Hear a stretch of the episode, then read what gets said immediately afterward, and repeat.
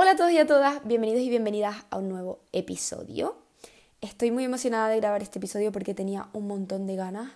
Es el que nombré en el capítulo anterior que iba a hablar sobre eh, cómo me había sentido y cómo me había afectado a mí un poquito la cuarentena y toda la pandemia y todo este rollo.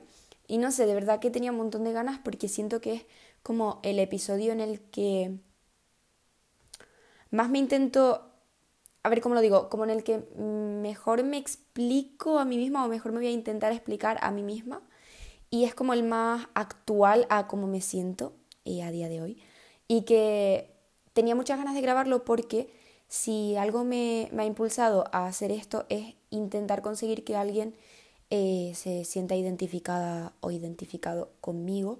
Porque em, como yo me siento, me sentía como muy diferente y encontrar a personas que se estaban sintiendo de la misma manera de la que me siento yo me ayudó un montón. Entonces pensé, bueno, quizás eh, si yo explico cómo me siento, a lo mejor alguien lo escucha, se siente de la, de la misma manera la que me sentí yo cuando vi mm, que había gente que, se, que, que estaba sintiendo lo mismo que yo. Estoy diciendo la palabra sentir muchísimo, perdón. Pero bueno, eso, que lo voy a explicar y si a alguien le ayuda, yo me doy por satisfecha, me doy con un canto en el pecho.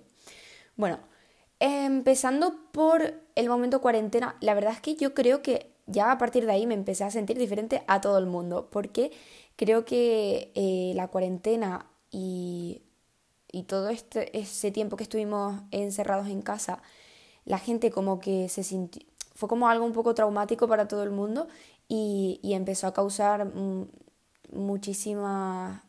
En plan, la salud mental de todo el mundo empezó a, a, verse muy afectada.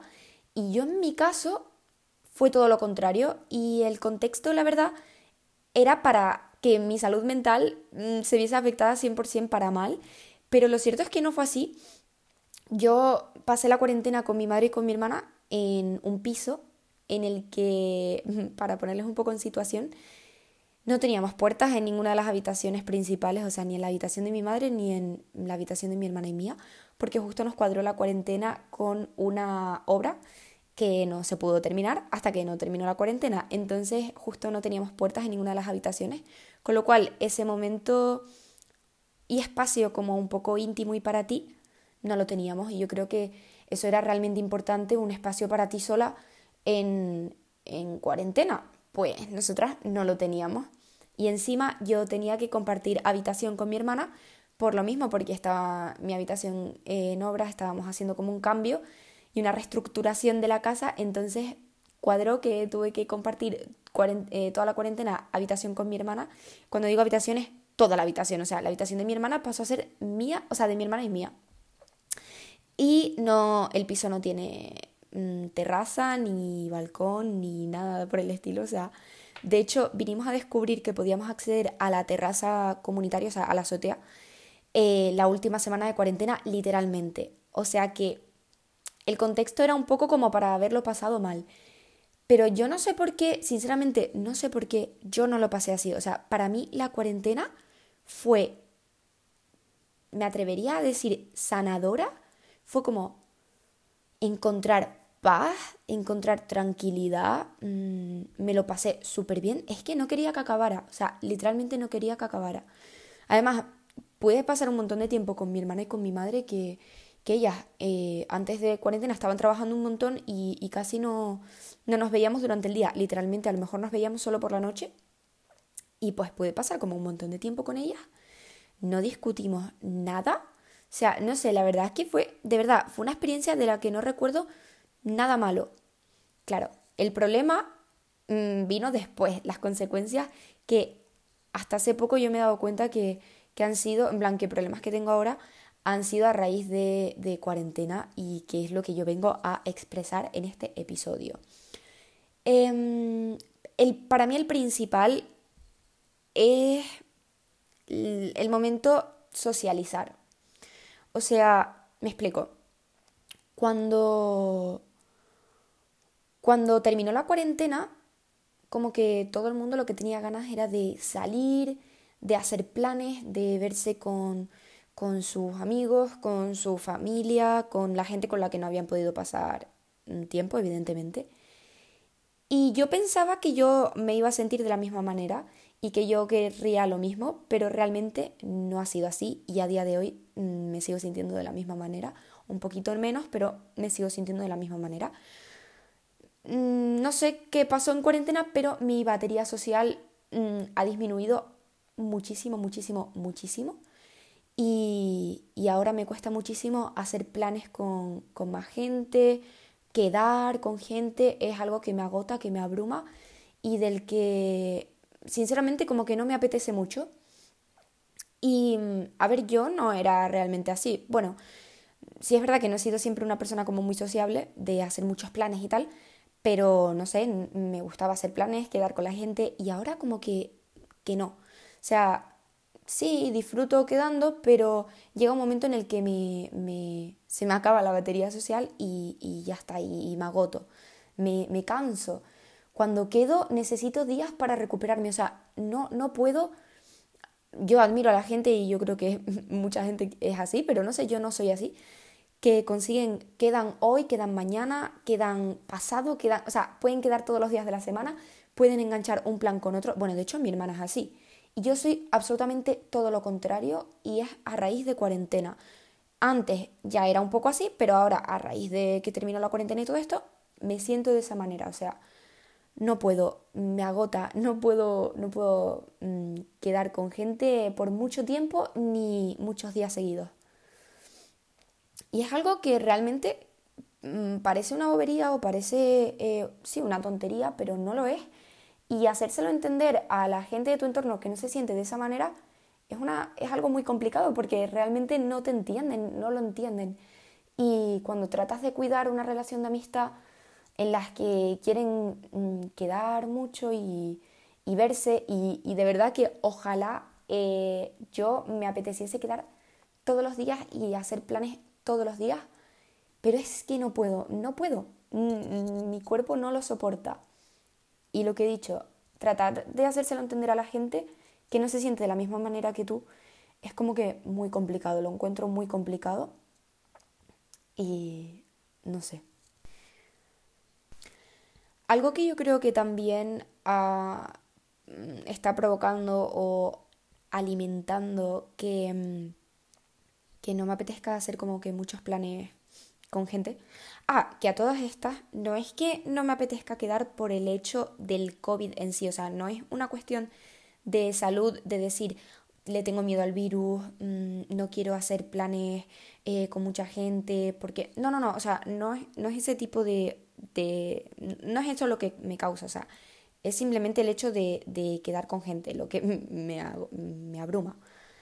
Y mm, yo creo que también un causante de, de, todo esto es que en cuarentena empecé, claro, para entretenerme, empecé a, hacer muchas actividades que, que, me implicaban simplemente a mí, o sea, actividades como que muy individuales y que a día de hoy sigo haciendo, que disfruto haciendo y que son como que actividades individuales, o sea, entre eso y el deporte que para mí eh, es fundamental, bueno, en el deporte sí que socializo, y, me lo paso bien, pero porque en sí para mí es una vía de escape.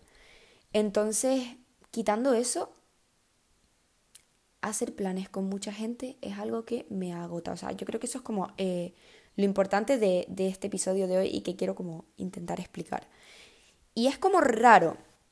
De hecho, cuando me, me, me intento analizar a mí misma y pensar cómo puedo solucionarlo, aún estoy como en un, en un limbo extraño en el que no sé si, por un lado, forzarme a poco a poco ir quedando más y más y más, o, por otro lado, simplemente escucharme decir, pues si no me apetece, no me apetece y ya está. O sea, creo que, que no puede ser ninguno de los dos extremos. Quiero decir, pienso que no puede ser ni, no puedo forzarme 100% a quedar porque si si no me apetece, no me apetece, pero tampoco creo que tenga que que ser un extremo de aislarme y, no, no, salir al mundo nunca más, sino tengo que encontrar como el término medio en donde yo me, me encuentre cómoda y, y, ya está. Y es algo que, que, estoy arrastrando desde que salimos de cuarentena y que todavía no he encontrado como mm, en sí el momento y la situación y el contexto y cómo me siento yo cómoda, ¿sabes? Estoy como todavía en proceso de búsqueda. Como decía antes, cuando trato de como de pensar en mí, analizarme y ver por qué me pasa todo esto, me he ido dando cuenta que me agota tanto socializar porque no es algo que en sí me guste desde, desde antes de cuarentena. O sea, me explico. No considero que se me dé mal, aunque de primera, si, me, si no me conoces y me ves, creo que sí que puedo eh, dar la sensación de ser una persona como muy fría, muy distante, pero realmente nunca se me ha dado mal estar con gente ni, ni nada. O sea, de hecho me considero una persona muy educada y, y que, que sabe estar con gente. Pero sí es verdad que siempre me he sentido como un poco diferente a los demás y muchas veces cuando estoy con mucha gente estoy como... No quiero decir con una careta porque eso me va a dejar como de persona falsa y no quiero que no quiero dar esa sensación, sino me pongo como no encuentro la palabra correcta, como me pongo como en un otro yo eh, que constantemente está como constantemente, tampoco quiero decir forzando, jolín, me estoy explicando fatal, como que constantemente trato de, estar integrada en la conversación, de estar atenta a todo el mundo, de, aportar también al entorno, al contexto, mm, de, estar como todo el rato ahí. Y, a veces eso me acaba como agotando. Como que intento no dispersarme y, llega un momento en el que me, me, agota. Me agota, me agota, me agota y, y pues acabo siendo eso necesitando como que tiempo para recargar mi batería social. Es que creo que no hay mejor expresión que eso, que mi batería social es corta, se acaba rápido y necesito tiempo para recargarla. Y de nuevo, entiendo que, que estés escuchando esto y que si no te sientes identificada conmigo, probablemente estés pensando, pero ¿qué está diciendo esta tía? Mm, no te estoy entendiendo nada. Vale, te entiendo, porque no me entiendo ni yo a mí misma. Pero de verdad que, que me he sentido así durante bastante tiempo y como que al sentirme tan diferente, eso me creaba como un poco de, angustia de decir, jolín, pero ¿por qué me pasa esto? Y, y bueno, he escuchado a gente y de hecho es que el ejemplo más claro que me viene, no sé si la conocen, pero se llama Emma Chamberlain. Es una, una chica de Estados Unidos que, es bastante famosa. Yo la conozco desde que subía vídeos a YouTube, mm, sus primeros vídeos a YouTube. Yo la llevo haciendo desde ese tiempo. Y, de hace un tiempo ella tiene también su propio canal de podcast, que de verdad lo recomiendo muchísimo porque son sanadores, sus, sus episodios son increíbles. Y ella se siente, o sea, yo me siento muy identificada con ella. Creo que nos pasa bastante parecido. Bueno, ella no sé si se siente así a raíz de cuarentena, la verdad es que no tengo ni idea, pero el sentimiento que ella describe es muy parecido al mío. Y cuando yo empecé a escucharla y me di cuenta que, no estaba sola en, en todo esto, me dio una satisfacción y una tranquilidad increíble.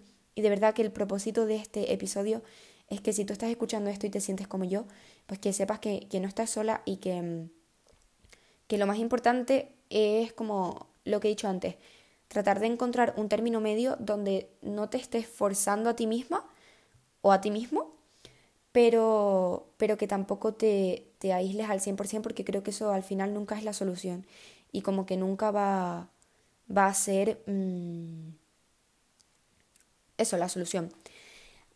También como que, y sé que esto puede ser muy difícil, intentar em, comunicarte con tu entorno y tratar de explicarte y de como ponerle palabras y describir el sentimiento, porque también entiendo que sea complicado para la gente de alrededor que no se siente de la misma manera que tú, pues de entenderte. Entonces, intentar como explicarlo para que te puedan ayudar.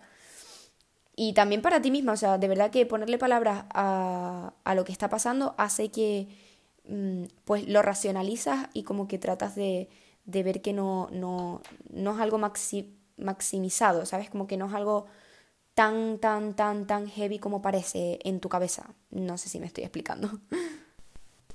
y poco más que añadir a, este episodio. Siento que ha sido como un episodio un poco caótico donde la verdad no me he explicado muy bien y donde he repetido muchísimas palabras, pero de verdad que que no encuentro mejor manera de describir todo esto que, que intento explicarles. Porque, como he dicho, no me entiendo ni yo a mí misma, entonces es muy complicado intentar describir todo esto. Pero, no sé, creo que a mí me apetecía un montón contar cómo mi sensación, mi experiencia y lo que he dicho 40 veces ya, que intentar que alguien se sienta identificado o identificada. Así que si es así em, y necesitas hablar con quien sea, que sepas que mis directs, mis mensajes directos están abiertos y te puedo seguir dando mi, perspectiva o tú contarme la tuya como, como quieras. Mm, dar las gracias por haber llegado hasta aquí, si has llegado hasta, hasta el final de, este episodio. Em, espero que te haya gustado, que lo recomiendes a, a tus amigos, a tus familias, a quien quieras, o que no se lo recomiendes a nadie si no te apetece, a lo que quieras. Simplemente muchísimas gracias y nos vemos en el próximo episodio. Chao.